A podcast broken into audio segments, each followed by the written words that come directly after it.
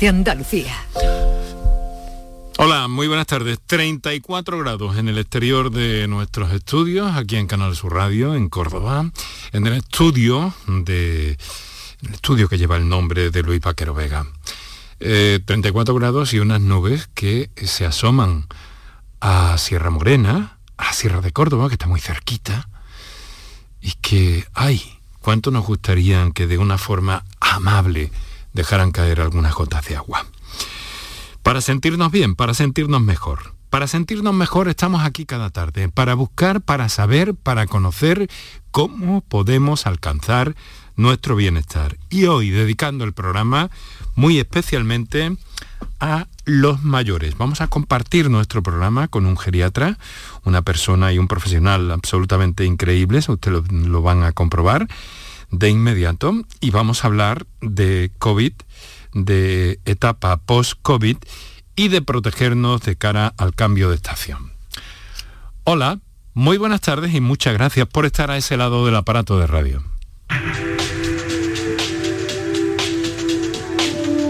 Canal Sur Radio te cuida. Por tu salud. Por tu salud con Enrique Jesús Moreno. Bueno, pues me gusta que sepan que estamos además en el directo de la radio, en la redifusión, en la aplicación de Canal Sur Radio y también que pueden tener acceso a los contenidos del programa tanto en Twitter, arroba por tu salud CSR, como en facebook.com barra por tu salud. Y que ahí pueden encontrar los eh, audios la referencia, la anticipación que hacemos de los programas y los asuntos que consideramos más destacados que mm, titulamos cada tarde después del mismo. Bueno, hoy están conmigo en esta aventura Virginia Montero en la producción, Antonio Martínez y Juan Lu Revidiego en el control de sonido, Paco Villén en la realización, para centrarnos en un asunto que mucho nos, eh, nos preocupa en estos días. Fíjense, hoy han salido los datos actualizados de, la pandemia del COVID que eh, nos dicen que hay registrados 839 contagios, 24 fallecidos desde el viernes, 24 personas fallecidas, que la tasa baja un punto y medio, se sitúa en 83,5 casos en mayores de 60 años y que hay 174 personas hospitalizadas, de las cuatro, seis están en alguna de nuestras unidades de cuidados intensivos. En cuanto a la viruela del mono, que se da conjuntamente con estos datos de forma oficial, son 81 casos en Andalucía registrados y otros 75 en investigación.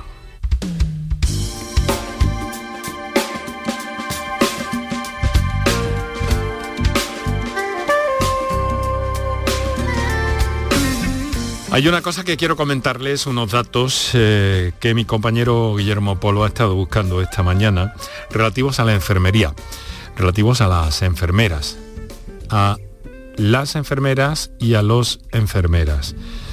Eh, en España necesitamos unas 95.000 enfermeras para situarnos en la media de Europa. Una situación de la que no se escapa Andalucía, que con 529 de estos profesionales por cada 100.000 habitantes está en la cola de mm, las autonomías españolas, únicamente superadas a la baja por Murcia y por Galicia. Es un grupo de profesionales que demanda más contrataciones y que se potencie la labor de los enfermeros en relación a los médicos, tal y como hace la mayor parte de los países de Europa. El nuestro es uno de los eh, países europeos comunitarios con menor número de enfermeras en relación a su población, como hemos dicho, 625 por cada, mm, por cada 100.000, y eso supone tres veces menos, por ejemplo, que Bélgica, el que más enfermeras tiene contratadas, y casi 200 menos que la media de la Unión Europea. Es una situación que además se agrava en numerosas comunidades, ya que es solo la Navarra, la comunidad foral de Navarra, la que supera la media nacional, solo Navarra. Eh, es una carencia que en números redondos eh, sitúan el déficit de enfermeras en nuestro país en 95.000, un grave riesgo para la atención sanitaria, según los profesionales que han puesto en marcha una campaña en defensa de su profesión y a partir de mañana veremos en televisión, en televisión un anuncio eh, con un mensaje muy especial mm, que cerrará más o menos, bueno, ni más ni menos, con este final. Sin enfermeras, el sistema sanitario se paraliza. Importantísimo el papel de la enfermera, del enfermero. Hay muchos señores enfermeros que prefieren llamarse eh, enfermeras, los enfermeras, por eso me he referido antes así, porque sé que hay un grupo de varones que están por esta idea, ya que ahora tanto se habla de lenguaje y tan interesante es, desde luego, aunque también de alguna forma manipulable, ¿no? Pero en este caso me parece un dato muy positivo, ¿no? Que estos señores quieren llamarse enfermeras, de la misma forma que otros enfermeras quieren llamarse matronas. Esto es así. Bueno, lo digo porque este año vamos a estar especialmente eh, sabiendo y conociendo una buena parte del trabajo de la enfermería que es tan fundamental, eh, tan clave en nuestra salud y en algunos eh, puntos pues especialmente crítico. Así que dicho esto, estamos a las 6 y 10 de la tarde, vamos a hablar de COVID, de post-COVID y de prevención de cara al cambio de estación y que lo vamos a hacer con alguien muy eh, muy especial que vamos a presentar enseguida. Pero mientras tanto, anoten por favor, porque tienen como cada tarde las líneas abiertas para eh, intervenir en el programa como y cuando les plazca. Para contactar con nosotros puedes hacerlo llamando al 95 50 56 202 y al 95 50 56 222 o enviarnos una nota de voz por WhatsApp al 616 135 135. Por tu salud en Canal Sur Radio.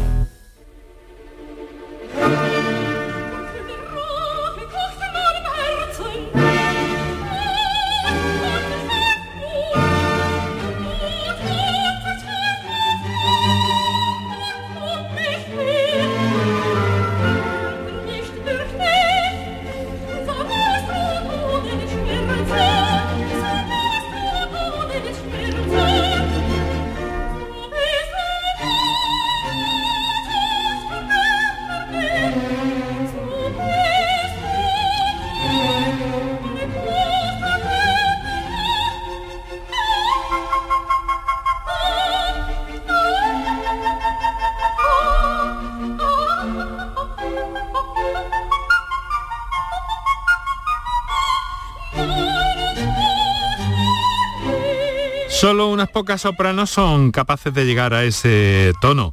¿Verdad, doctor Javier Criado? Eh, uy, Javier Benítez, eh, geriatra.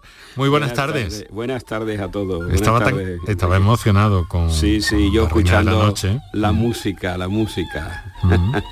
Bueno, le hemos preguntado, saben nuestros oyentes, que esta temporada estamos introduciendo una variable que me parece interesante para que nos vayamos refrescando también las transiciones del programa y demás. Y hemos pedido eh, a nuestro invitado que, nos seleccionara pues, un grupo, un cantante, un artista eh, más o menos eh, actual. Y nos ha dicho, yo es que soy muy clásico, estoy... en grupos y eso estoy por mocedades, pero a mí lo que me gusta es Mozart. Y entonces hemos dicho, doctor, hemos pensado aquí el equipo rápidamente, entre mocedades y Mozart, nos quedamos con este último. Evidentemente.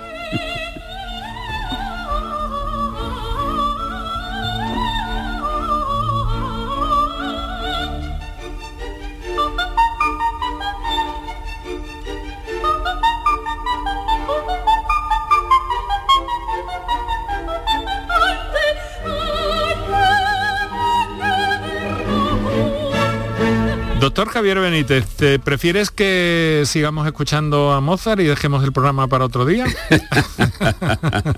yo digo, como digo coloquialmente en la consulta, yo sigo teniendo a mi compañero el doctor Mozart conmigo. Siempre pongo a Mozart en la consulta desde hace muchos años muchos años, mis pacientes saben que siempre en mi consulta hay mm. música clásica puesta y la música es de Mozart. Mozart tiene una, una, una cosa gloriosa que es en meseta, no hace mucho alto y bajo, como Chube, eh, como otros mm, compositores, entonces te mantiene un clima en la consulta ideal, ideal para mantener esa buena relación paciente-médico. Un tipo espitoso, el tal Mozart, ¿eh? Sí, sí, sí, un genio, un genio, un, genio, absoluto. Un genio. Em, doctor en medicina por la Universidad de Cádiz, tesis titulada Valoración de los test de riesgo caídas como factores pronósticos y de dependencia en ancianos, calificada con sobresaliente cum laude convención internacional el 13 de marzo de 2019, mejor premio tesis doctoral, curso 18-19 de la Fundación Semergen en el año 19, como les digo.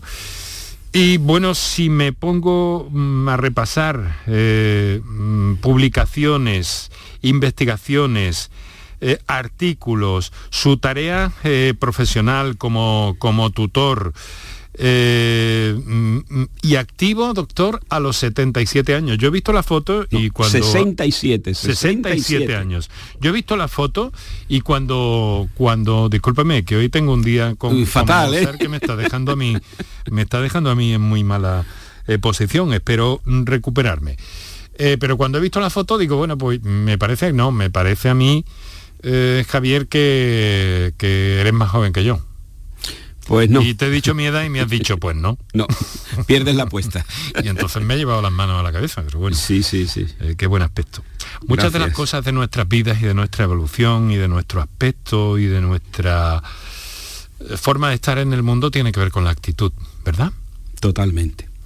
Totalmente. Eh, va a definir la, la trayectoria vital del individuo va a definir, sobre todo cuando ya empezamos a sobrepasar los 50, 60 años, va a definir cómo ha sido esa trayectoria vital, cómo va a ser esos 60, 70, 80, 90, 100 años de, de, un individuo. Siempre, siempre. Eh, de hecho, hay test cognitivos que realizamos, escalas de valoración, que el nivel de alfabetización eh, en determinadas pruebas, como por ejemplo en la valoración del riesgo de caída con el test de levántate y anda, el Time Get and Go, mm. eh, la capacidad física, la velocidad de la marcha, va a definir cómo eh, eh, ese individuo va a, continuar en esos 60, 70, 80 años. Es decir, va a marcar la trayectoria de cómo ha sido cognitivamente y físicamente en las edades medias de la vida, va a marcar en, las últimas décadas de,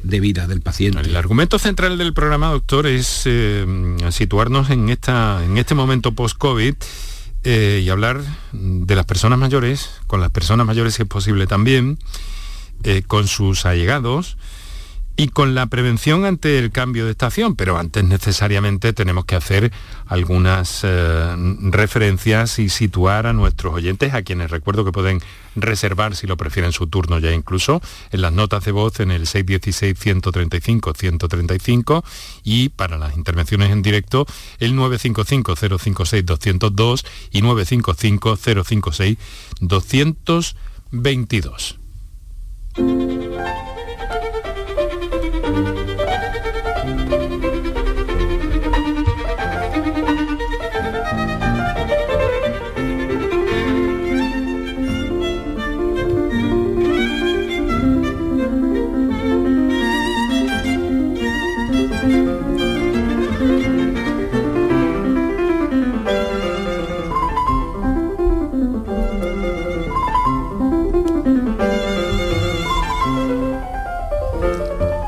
Javier, está muy reciente en la actualidad, recientísimo, el hecho de la reina Isabel II, ¿no?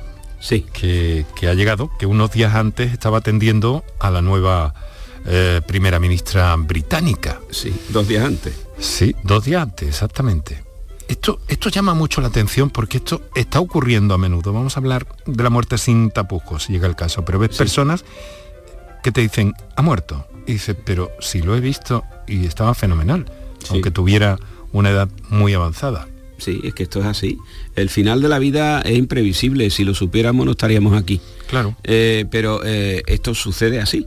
Hay personas que a pesar de las enfermedades crónicas que mantengan, Eh, está, eh, ocurrió con esta señora 48 horas antes, como eh, te enteras del fallecimiento de alguien, si yo lo vi ayer por la mañana o ayer por la tarde o esta mañana lo he visto y ha fallecido por la tarde. como yo digo, la fecha de caducidad que lleva día y hora, eso es impredecible, podemos, se puede prever, estimar eh, mira las circunstancias en que está, pues em, esta persona pues, entre 24 y 48 horas puede fallecer, pero hay otras cosas que son imprevistas y que de golpe y porrazo en cuestión de un chasquido de dedo mm, se apaga y se termina. Pero sin embargo está la parte contraria, la parte en que, en que las personas eh, fallecen después de largos periodos a menudo muy duros para ellos, para efectivamente para su entorno. Sí, sí, sí, sí, por supuesto. Y esto es lo que de alguna forma tiene que ver, porque mm, tú crees, doctor, que, que, la, reina Isabel II ha tenido una especie de envejecimiento activo, saludable. Hombre, de hecho lo tiene que haber tenido para llegar a los 96. Si no hubiera, hubiera fallecido antes. Antes.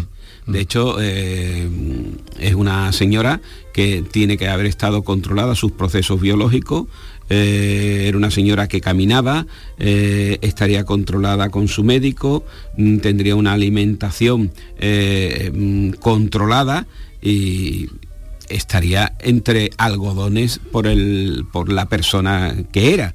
Pero eso no lo podemos mm, trasladar al resto del universo. al resto del universo en que esa persona mayor puede vivir sola en un tercer piso sin ascensor o, un primer piso, no hay que subirlo mucho de altura, mm. eh, o puede estar en unas condiciones en las que normalmente las personas mayores vienen a tener entre mínimo de entre 3 y 5 enfermedades de media. Es muy raro encontrar una persona mayor de 65 años que no tenga ninguna enfermedad, que las hay. Pero también mm, sucede que este tipo de personas suelen tomar aproximadamente de media 5 fármacos al día ya estamos mezclando pluripatología, varias enfermedades, plurifarmacología, mm. cada enfermedad tiene sus medicamentos, uno, dos. No olvidemos, por ejemplo, que la hipertensión puede requerir hasta cuatro medicamentos, que la diabetes puede requerir hasta cuatro medicamentos. Si esa persona es hipertensa, diabética, además tiene glaucoma, que tiene la gotita de los ojos, pues ya tiene otro medicamento ahí. Eh, padece de la próstata, o es incontinente, o es bronquítico crónico, o tiene problemas de vesícula, ya empiezan a aparecer y cada una requiere de su mm, pastillita para el control. Por eso la polifarmacia, los varios medicamentos en una persona es un tema fundamental de control de la calidad de vida de, la persona mayor. Y si no es muy sencillo, quien nos esté escuchando y tenga, eh, sea mayor o tenga a su abuelo cerca, a su padre cerca, eh, que le pregunte desde cuándo está tomando la pastilla eh, marroncita, quién se la puso, por qué se la puso y qué dosis tiene que tomar. Mm. Y a veces mm, el médico le dirá, tómese usted esto, y la persona ha seguido tomándoselo tiempo, tiempo, tiempo, mm. sin centrarse en que esa pastilla es necesaria o no es necesaria. Mm. ¿Esta pastilla interfiere con otra que me ha mandado el médico de la vista eh, o no interfiere, eh, interfiere? Mm. Entonces, ahí viene el problema en este aspecto de la polifarmacia. Y volviendo a la reina, me imagino que la reina tendría su, su staff médico que la cuidaría, de hecho ha llegado a los 96 años. Doctor Javier Benítez, geriatra, trabaja actualmente sobre todo mm, en la Fundación Centro de Acogida San José de Jerez, ¿Nos cuenta Javier qué es eh, este centro San José de Jerez de la Frontera? La fundación es, eh, es, una entidad sin ánimo de lucro compuesta entre el Obispado de, de Jerez, Sidonia Jerez, y el Ayuntamiento de Jerez. Es una fundación con capital público y entre sus fines eh, está el gestionar eh, una residencia para personas mayores, eh, que es de la, de la, parte que yo me ocupo, además de un albergue municipal que lleva también la gestión, la fundación. Es una residencia de personas mayores cuyas responsables legales son el obispado y el ayuntamiento, forman la junta patronal a través de, de este órgano que es la Fundación Centro de Acogida San José de Jerez. Javier Benítez es geriatra, gerontólogo. Todavía no nos enteramos muy bien de qué es esto de la geriatría y la gerontología. Yo se lo explico muy sencillito. Verá que lo entendéis muy, muy fácilmente todo el mundo. La geriatría es una especialidad médica lo mismo que la cardiología, que se ocupa de los problemas de corazón, la ginecología de los problemas de la mujer, eh, el traumatólogo de los problemas óseos. La geriatría es una especialidad médica que se ocupa de la prevención, tratamiento y recuperación de las enfermedades de las personas mayores. Y la gerontología es una ciencia que engloba la geriatría, pero que también engloba todas aquellas materias académicas que se ocupan de las personas mayores. Por ejemplo, la gerontología, en psicología, los letrados, los arquitectos, los historiadores, los terapeutas ocupacionales, los fisioterapeutas, es decir, todas aquellas disciplinas académicas que se ocupan de algún tema de la persona mayor. Y los trabajadores sociales, que no se me olvide, por favor. ¿Y cómo están las cosas de, de geriatría y gerontología en nuestra sociedad española contemporánea, Javier? Bueno, has tocado, metido el dedo en la llaga. La geriatría es una especialidad médica reconocida desde el año 78, eh, se puede formar eh, médico especialista en geriatría por la vía MIR desde el año 78, pero aquí en España las 17 comunidades, las, más las dos ciudades autonómicas, hay algunas que la tienen reconocida en su cartera de servicios y por tanto prestan los servicios integrales de la geriatría, como está en todos los, cánones a nivel mundial, pero hay comunidades como la nuestra, Andalucía, que no la tiene recogida todavía en la cartera de servicio del SAS. Eh, vecinos nuestros, los extremeños lo tienen, Castilla-La Mancha lo tienen, Murcia no lo tiene, eh, Madrid sí, eh, Galicia sí, Asturias sí, Cataluña sí, Aragón sí, Baleares no, Canarias no.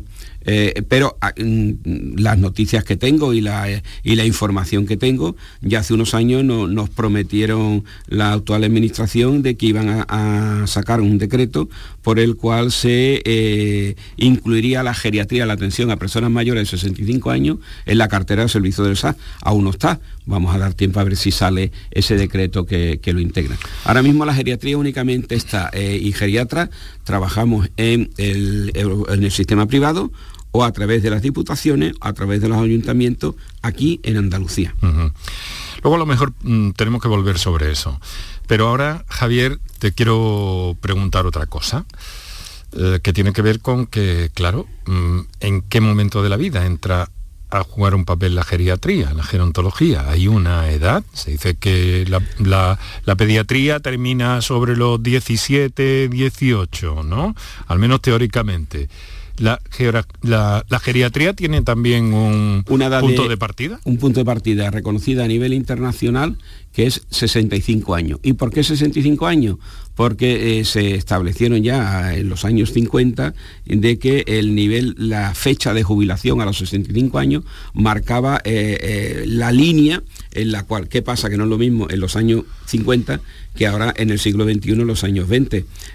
la prueba la tengo en mi propia persona. Yo en los años 50, con 67 años, sería un viejo, pero cómo ha ido evolucionando la población por la mejora en la atención sanitaria, por la mejora a nivel social, por los cambios que ha producido eh, la industria y el nivel de calidad de la población, la población cada vez vive más. Hace 30 años que tuviéramos centenario era un, hito mm. y ahora centenarios, por suerte, cada vez tenemos más. ya se habla por eso el envejecimiento del envejecimiento, cuando eh, se habla de una población entre 65 y 79 años. Y el envejecimiento del envejecimiento, los mayores de 80.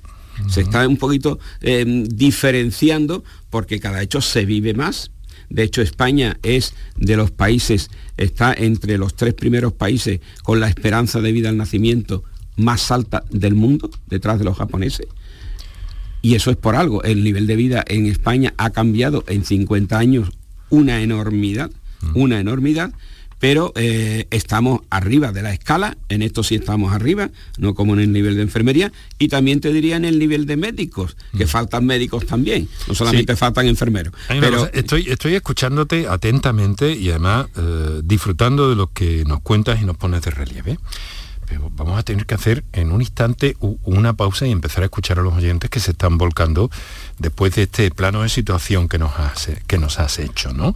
Pero quería yo preguntarte una cosa, porque claro, mayores de 65, ahora mismo yo no sé qué porcentaje en este momento de la población representará, pero me da a mí que con eso de la pirámide y tal y cual de población, me parece que van a ser muchos. Sí, eh, la cifra exacta no la, retengo en, la memoria ahora mismo, mm. tendría que buscarla, pero sí te digo una cosa.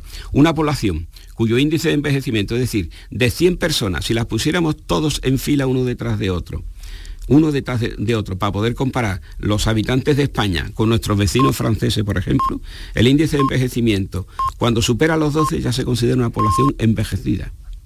Cuando supera los 18 se considera una población muy envejecida. Entonces, nuestra población en España está sobre el 17%.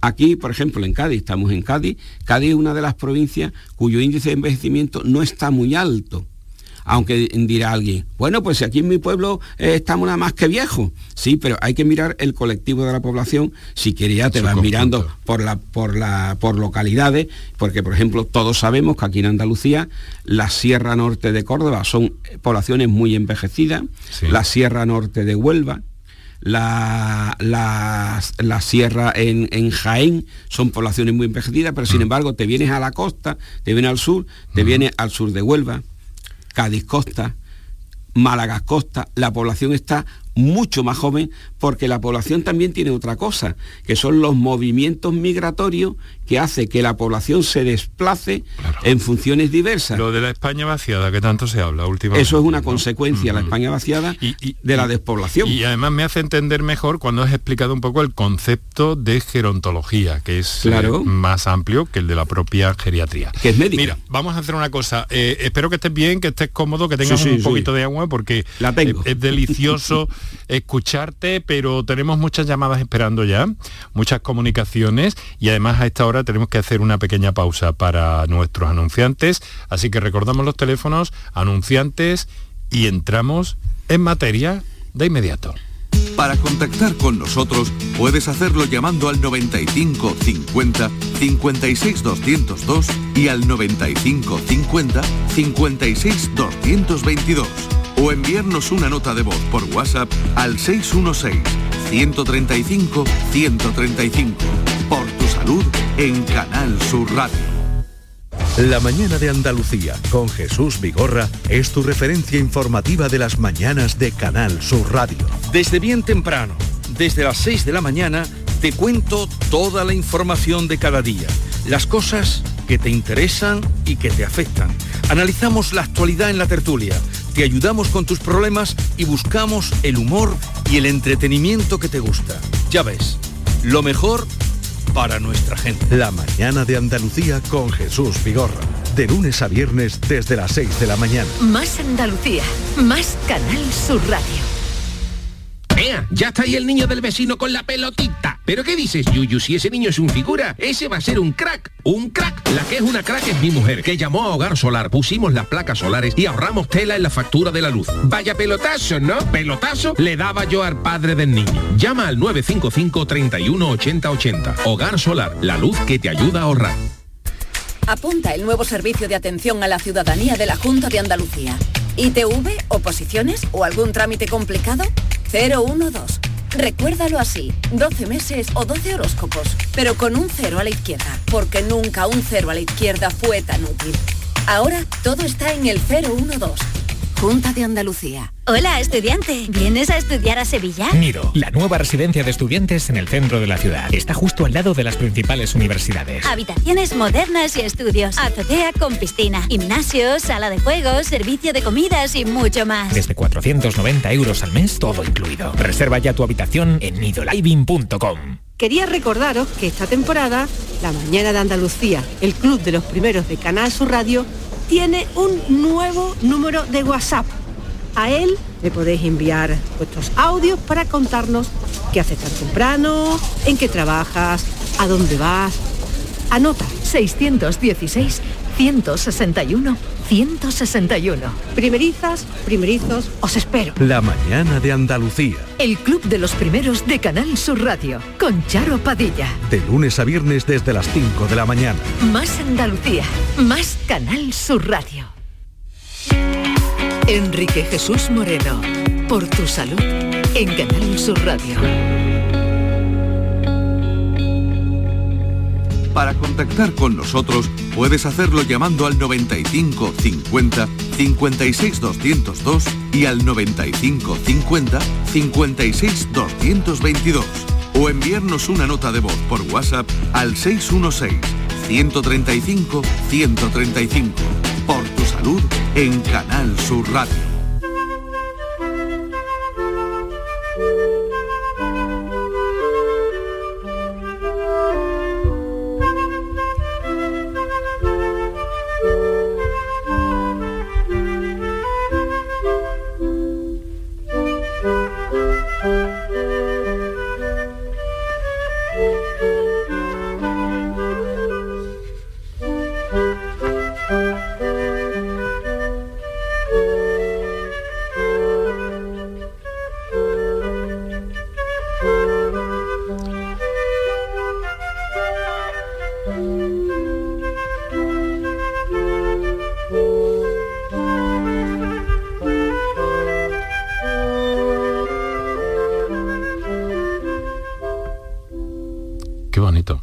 Ahora me parece que entra el arpa, ¿no?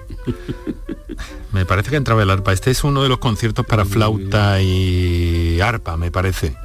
La verdad que reconozco que me encanta, pero no he llegado nunca porque la verdad prefiero a escucharlo que decir, está sonato, aunque está sonando la serenata nuta en do menor número tanto. Yo he tenido pacientes que la han reconocido, me he ido a la carátula, he mirado a la funda y digo, efectivamente. Pues sí. Porque en eso reconozco que soy un paleto. Ese es el Las valor de la son. música, ese es el, para eso está hecho la música, para sentirla. Para sentirla. Para sentirla, para despertar emociones.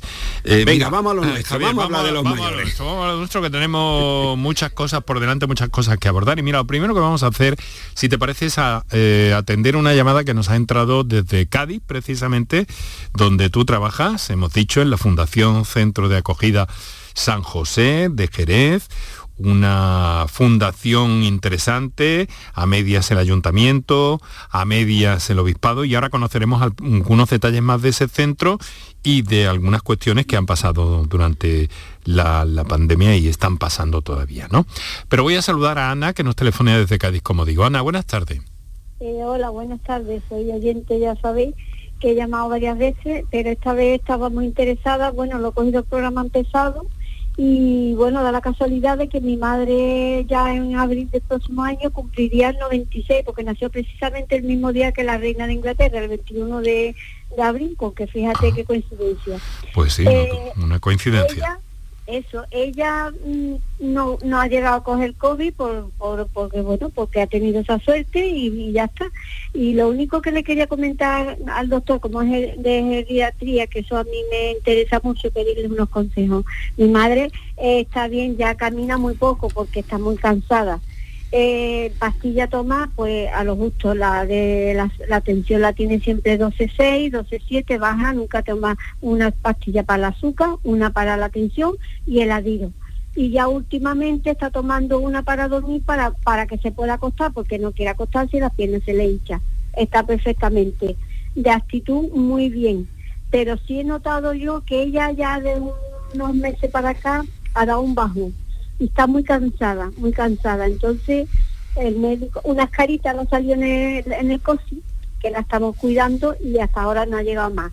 Yo le quería pedir al doctor un consejo sobre mm, cómo ya lleva a afrontar, porque la verdad es que no está costando trabajo. Ella camina lo justo para ir del baño, del butacón al baño. Eh, va todos los días al baño, gracias a Dios tiene el intestino bien, no tiene problema de estreñimiento. El pipí es lo que no controla porque ya no le da tiempo, pero por lo demás eh, tiene, bueno, tiene eso, que me da mucha pena verla así, me gustaría que el doctor me dijera, me diera un consejo sobre cómo ya continuar ese cansancio es normal que tenga ella. ese, ese peso que tiene en su, en su pecho.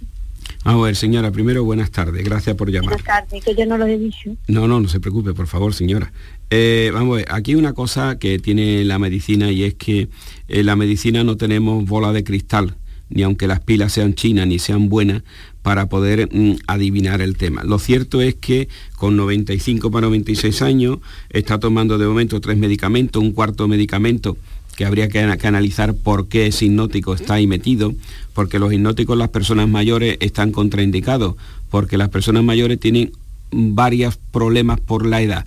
Uno es que su riñón no funciona a la misma velocidad que nosotros, que el resto de la población, y por tanto hay medicamentos que se van acumulando.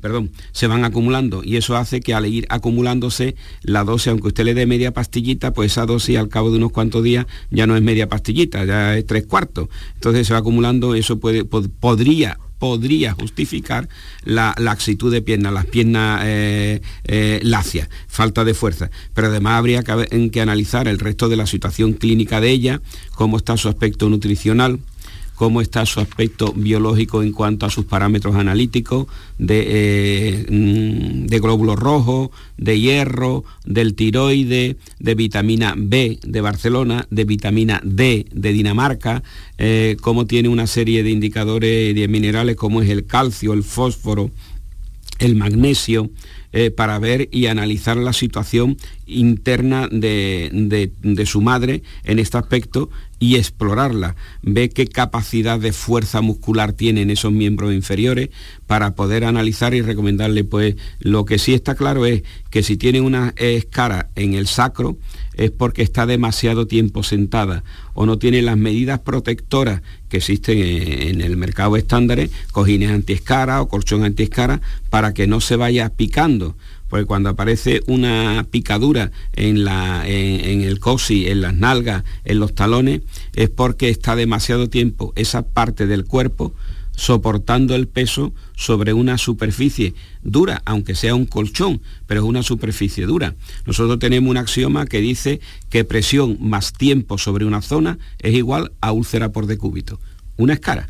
Entonces hay que analizarla en conjunto, porque una cosa que tiene la geriatría perdone señora que le haga el inciso este, pero para que nos conozca el resto de la población. Una cosa que tiene la geriatría con diferencia a otras especialidades médicas, igual que el cardiólogo tiene el electrocardiógrafo, la eco, el traumatólogo tiene sus tornillos, sus yesos, sus escayolas, el, ginecólogo tiene sus exploraciones y sus frotis vaginales.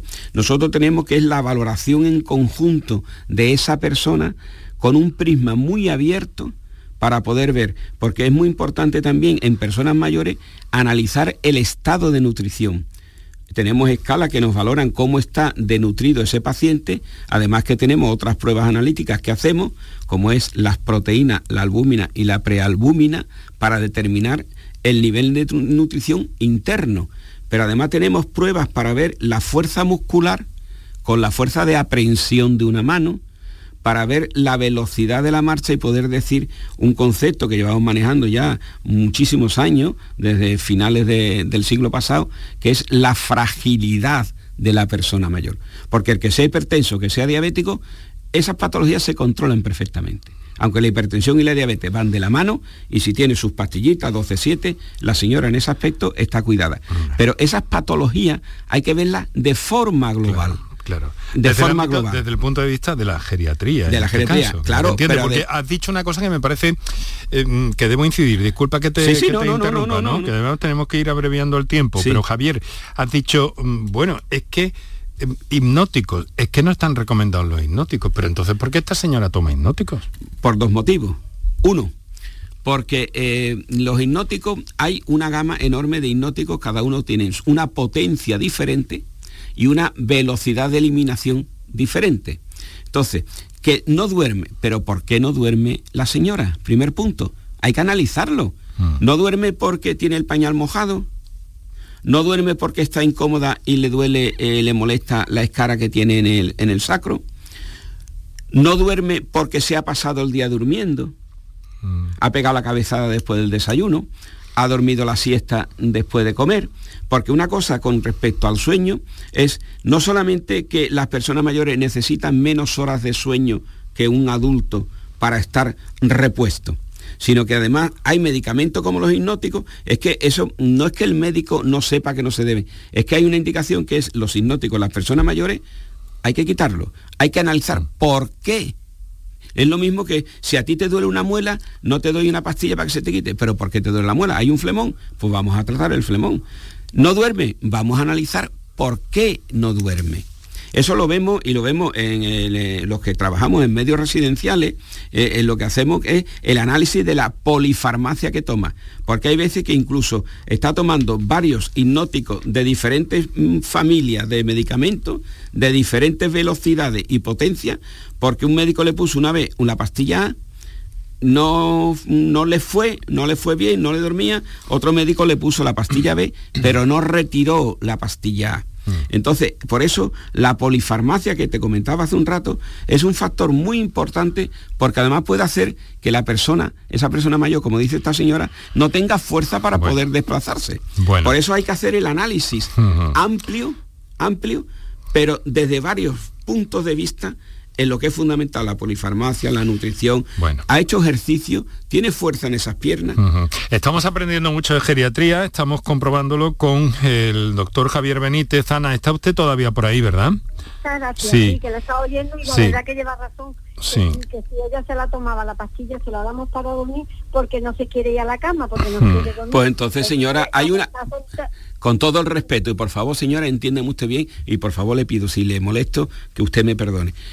¿Le ha preguntado usted a su madre si quiere acostarse para dormir? Claro. Claro, vamos a respetar el derecho de autonomía del individuo mayor. Sí, sí. Claro, porque eh, que tenga una demencia, que tenga lo que quiera, pero a veces, venga, la abuela a la cama, la abuela a la cama, pero hay que... Le ha preguntado usted, por eso le digo, señora, discúlpeme si le molesto en lo que le estoy diciendo, ¿eh? por favor, pero vamos a respetar la autonomía de la persona mayor cuando vamos a, aplicarle actividades o fármacos. Mamá, ¿te quieres acostar? Sí verá que ese día se acuesta antes. Le das una tila, le das una infusión y se queda dormida. Pero si la fuerzas a acostarse, estás, no estás respetando, no digo violentando, no estás respetando la autonomía que como persona no solamente tiene su madre, tenemos todo. Muy interesante, muy interesante. el problema ella tiene su butacón, pero no quiere estar para arriba porque no le gusta. Y entonces el problema es que las piernas se le hinchan. En el momento que duerme siete horas del tirón, las piernas de ella está estupendamente. Pues claro, pues claro. Y también le digo una cosa, señora, que la alabo y la estimulo a que siga cuidando usted a su madre. Bueno, Ana. la cuidamos los siete hijos que tiene. Venga. Pues, magnífico. Pues, muy bien, venga, Ana, pues, un abrazo, muchas gracias. Y, y dele, un beso a la madre de nuestra parte y de parte del doctor también. Venga, un saludo. Bueno, desde luego es que, claro, es que eh, nos estamos quedando sin, tiempo, Javier, pero vamos a ver, yo tengo que entrar, eh, tengo que dar paso de momento a otra comunicación que nos ha llegado en modo notas de voz, pero ya a partir de este momento te tengo que pedir que por favor me comprimas un poquito la respuesta. vamos, a escuchar, vamos a escuchar a una oyente que nos ha mandado una nota de voz, a ver hasta dónde podemos llegar. Buenas tardes, eh, mi nombre es Pepa y le llamo de aquí de Sevilla y me gustaría ver si el doctor me pudiera responder. Eh, mi hija es, enfermera y trabaja en una residencia de ancianos. Eh, cuando el COVID empezó en, el año 20, eh, personas mayores que tuvieran COVID lo aislaban de las de otras personas. Ahora, ¿por qué no lo aíslan cuando hay un anciano que tiene COVID? Yo porque es que lo vivo con mi hija porque ella trabaja en la residencia y me cuenta, mamá, es que antes mm, lo aislaban y ahora no lo aíslan. Bien, cuento este tema porque esos son las variaciones de los protocolos que va indicando el Ministerio. el Ministerio de, Sanidad ha ido marcando desde el principio de la pandemia las instrucciones a seguir por todas las comunidades. Eh, cuando empezó el COVID, eh, se aislaban 14 días a las personas con COVID positivo en habitaciones individuales en residencia, estoy hablando en residencia. Después, eh, mitad del 21, eh, no, último trimestre del 21 se pasó de 14 a 7 días. Eh, en el 22 de 7 cayeron a 5 días. De hecho, cuando la residencia estaba libre de, pacientes con COVID, eh, se podían hacer ingresos. Mientras había COVID positivo, no se podían hacer ingresos. Entonces, cuando ingresaba alguien, tenía que estar 14 días en aislamiento también. Después se bajó a 7 y ya en los últimos ingresos, desde hace unos 7, 8 meses, ingresa una persona, no tiene que estar en aislamiento preventivo, que es como se llamaba. O sea, los protocolos han ido cambiándose y adaptándose. Antes, eh, dos personas vivían en la misma habitación. Uno era positivo y el otro era negativo. El positivo iba a lo que se llama zona roja de aislamiento preventivo y el amarillo, el amarillo, perdón, el, el COVID negativo iba a zona amarilla preventiva y separado. Los que son COVID negativos por contacto estrecho, que es como se decía, tenían que hacer aislamiento separado del otro positivo. Pasó también en otro protocolo de actualización, los COVID, los COVID positivos podían hacer aislamiento de 14, de 7, de 5 en habitaciones conjuntas, positivo con positivo. Pero los, los preventivos en habitaciones separadas para ver si mm, daba pie a que pasara la enfermedad o no. Y con los trabajadores pasaba lo mismo un contacto estrecho, perdona que te, interrumpa, un contacto estrecho. estoy viendo el reloj, 50 minutos. Sí. No, 50 minutos, ¿qué 50 minutos? 18.50. Eh, voy a correr. Los trabajadores igual, al principio era contacto con un positivo, aislamiento a tu casa, 14 días. Después fueron 7 y ahora en los últimos eh, protocolos, contacto estrecho con un positivo, si estás vacunado correctamente de tus tres dosis, no tienes que hacer aislamiento. Porque la vacuna la vacuna, y no quiero entrar en el mundo de las vacunas, la vacuna de COVID ha salvado muchas vidas, pero ha hecho que se pueda, mm, no hubiera un crack por eh, contacto con positivo aislamiento a tu casa, que eso lo hemos sufrido durante el 20 y principio del 21. Hmm. ¿Vale? Eh, es, es, que, vamos a contrarreloj. Esto es a contrarreloj, es que vamos a Y además te, digo, te, digo, una cosa y lo voy a tener que comprometer para la semana que, viene. Yo he venido a hablar de mi libro, que es hablar de mayores, de polifarmacia, nutrición, caída, soledad y ejercicio físico. Ese pack es fundamental. Como esta señora que nos llamaba antes del problema de la madre de las piernas. Es que es un pack, un paquete que nos hace ver la necesidad de que cuidemos a nuestros mayores, pero con una visión abierta.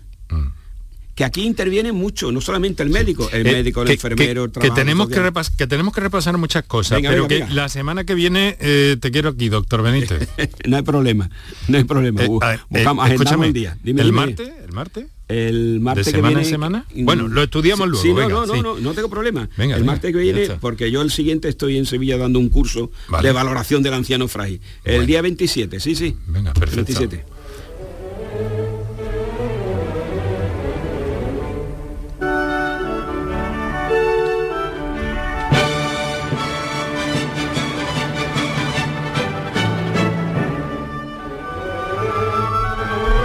La obertura de las maravillosas óperas de, Mozart, eh, pero tenemos que ir, eh, bueno, ya... Mm, listo, no, sé, vamos a ver. Eh, si podemos atender una llamada y luego, porque tengo que hablar de una cosa que me parece fundamental, que tú has reseñado en algún momento, que son cinco claves, cinco puntos a tener en cuenta para un envejecimiento mm, saludable.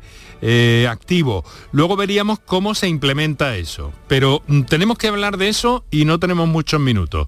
Pero a Juan de Dios de Roquetas de Mar sí que quiero escucharle al teléfono. Buenas tardes y le pido brevedad, si es tan amable, Juan de Dios. Rápido voy, sí. Bueno, mire yo tengo 84 años y hasta ahora he estado bien, montando en bicicleta, nadando y sigo bien, pero resulta que llevo un tiempo que no puedo dormir de ninguna manera. Hay noches que no duermo nada. Eh, y hay noches que duermo dos horas, tres horas, pero de ahí no salgo. Y, esto sé que es muy malo y estoy preocupado por esto, no sé, no sé qué será. Eh, Juan, de Dios. Juan, de Dios, Juan de Dios, estaba recordando el nombre de, este señor. A ver, Juan de Dios, buenas tardes, gracias por llamarnos. Vamos a ver. Eh, es usted activo deportista, tiene 84 años. Lo que hay que analizar es en, la intimidad de, una consulta cuál es la causa de que usted tenga esa alteración del sueño. El sueño, el sueño se analiza de dos partes. Eh, las alteraciones de conciliación y las alteraciones de mantenimiento. Porque usted puede tener problemas para conciliar el sueño cuando se acuesta, pero después usted se queda dormido y Santas Pascuas. Me ha dicho que duerme unas siete horas, que está bien para la edad. Que, no, no, que, duermo, que algunas noches no duermo nada y otras noches duermo tres horas. Ah, vale, vale, vale. Sí, pero hay que analizar si son de conciliación o son de mantenimiento. Aparte de repasar el resto, porque usted puede estar activo. ¿Usted vive solo? ¿Vive con familia? Vivo solo. Vive solo. ¿Tiene contacto con sus familiares? Sí, ¿no? Sí. Sí. ¿Habitualmente, cotidianamente o aislada? Bueno, lo veo una vez al mes aproximadamente porque yo estoy en Roquetas de Mar y la hija, mi hija, que es la que más veo, está en Motril, hay 100 kilómetros. Ah, sí, sí, conozco, conozco la, zona y la carretera. Entonces hay que analizar toda la situación para que no termine eh, eh, con un fármaco que a lo mejor no hay indicación porque hay otro problema por detrás en el que cuando usted se mete en la cama empieza a pasar las agujas del reloj a contar los borreguitos y usted no pega ojo. Entonces, eso hay que analizarlo. No es decir, vaya usted que le receten la pastilla a Pepe. No, es que hay que analizarlo y ver cuál es ese problema. Porque con la actividad física que usted tiene, que se mueve, que camina, pero tiene un problema en el que usted está solo. Sí, sí. Está solo. Y la soledad, Claro, aunque usted tenga su ejercicio físico y salga a pasear y todas estas cosas, pero usted tiene un problema que hay en que es muy importante, que es uno de los puntos que eh, he lanzado antes, que es la soledad. La soledad es el enemigo público de la persona mayor. Es el enemigo público número uno de la persona mayor. Porque, y, mm, mm, si, usted me lo quiere contestar, me lo dice con todo respeto, Juan de Dios. Porque cuántas veces cuando son las 2 de la mañana no empieza usted a abrir los ojos y empieza a recordar los 20, los 30, los 40 años con su hijo para acá, con su mujer para acá, para acá, para aquí y para allá, y se da cuenta usted que ha pasado a las 4 de la mañana y no ha pegado ojo. Sí, sí, eso, es así, sí. Pues eso es eh, la soledad del mayor que hay que analizarla y darle solución. Porque una cosa que tenemos que aprender todos los ciudadanos, todos los ciudadanos, ¿eh? es que la medicina no se basa todo en dar pastillas. Tenemos otra parte muy importante que es el análisis de la persona que tenemos al otro lado de la mesa. Como es en este caso a través, detrás de este micrófono. ¿Qué hay ahí para que usted cuando pega la cabeza en la almohada no pueda conciliar el sueño? existe pastilla, existe química en la cual le podemos dar y usted no se levanta en siete días. Pero no se trata de eso. Se trata de solventar el problema de base. Su problema de base, con todo mi respeto, y estamos en un medio público, y está feo que lo diga, en este aspecto es un problema de soledad que le está haciendo incapaz de que concilie el sueño. Y eso hay que trabajarlo, hay que trabajarlo bien, hay que hablar, hay que hablar con su familia, porque no olvidemos que la persona mayor que tiene familia, la familia es otro brazo importante de mm. esta situación. Sin duda. Eh, Juan de Dios, mucho ánimo y, volvemos la, semana que viene. Hemos logrado el compromiso y luego tenemos que ajustar algo, pero en principio el martes hemos quedado aquí, porque es que, eh, Juan de Dios, un abrazo, muchas gracias. Gracias, caballero. Gracias a ustedes. Venga, a, disfrutar del atardecer ahí en Roquetas. Mira, eh, Javier, que, que nos tenemos que ir, pero has mencionado un asunto, el de la soledad, que tú consideras una de las claves, cinco claves eh, fundamentales para que ese envejecimiento activo eh, se pueda consolidar y vaya bien, ¿no? Luego otra cosa es trasladarlo pero son mm, mm, muy sencillamente, quiero que me las digas y si te parece lo dejamos ahí anotado y la próxima semana empezamos con eso. Telegráfica, que son la polifarmacia, varios medicamentos, el estado de nutrición, las caídas, la soledad y el ejercicio físico. Es decir, que hay que evitar caídas, hacer ejercicio físico, evitar la soledad, estar bien nutridos, lo mejor posible, y evitar, la polifarmacia. Evitar esa polimedicación, esa polifarmacia, para que, en algunos casos incluso produce, como hemos escuchado antes, interacciones que no son nada positivas. Efectivamente, efectivamente, efectos secundarios iatrogénicos. Bueno, bueno, eh, eh, de verdad, eh, grande, doctor Javier Benítez, geriatra, gerontólogo, Fundación Centro de Acogida San José, en Jerez, con, con, una actividad irritante, porque a mí me gustaría llegar a tanta capacidad de trabajo como tienes y a lo largo de, toda tu carrera, doctor. Pero vamos a quedar en unos días si te parece bien, ¿vale? Perfecto, sin problema. Bueno, oye, un fortísimo abrazo, ¿eh? Muchas gracias, Venga. Jesús. Sí, y vamos tomando nota y muchos de nuestros oyentes y comunicaciones que me han llegado personalmente a mi teléfono que hemos tenido que, que dejar ahí. Vamos a despedirnos con Mozart.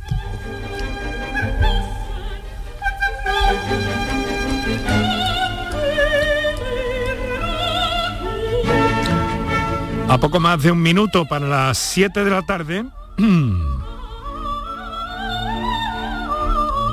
Y con el Mirador de Andalucía preparado ya para contarles toda la actualidad intensa un día más aquí en Canal Sur Radio. El mejor de los saludos de eh, Virginia Montero, Antonio Martínez, Juan Luz Revidiego, Paco Villén, Enrique Jesús Moreno. Mañana hablaremos del Alzheimer. Sí, es el día. Hablaremos del Alzheimer. Un saludo. Un saludo.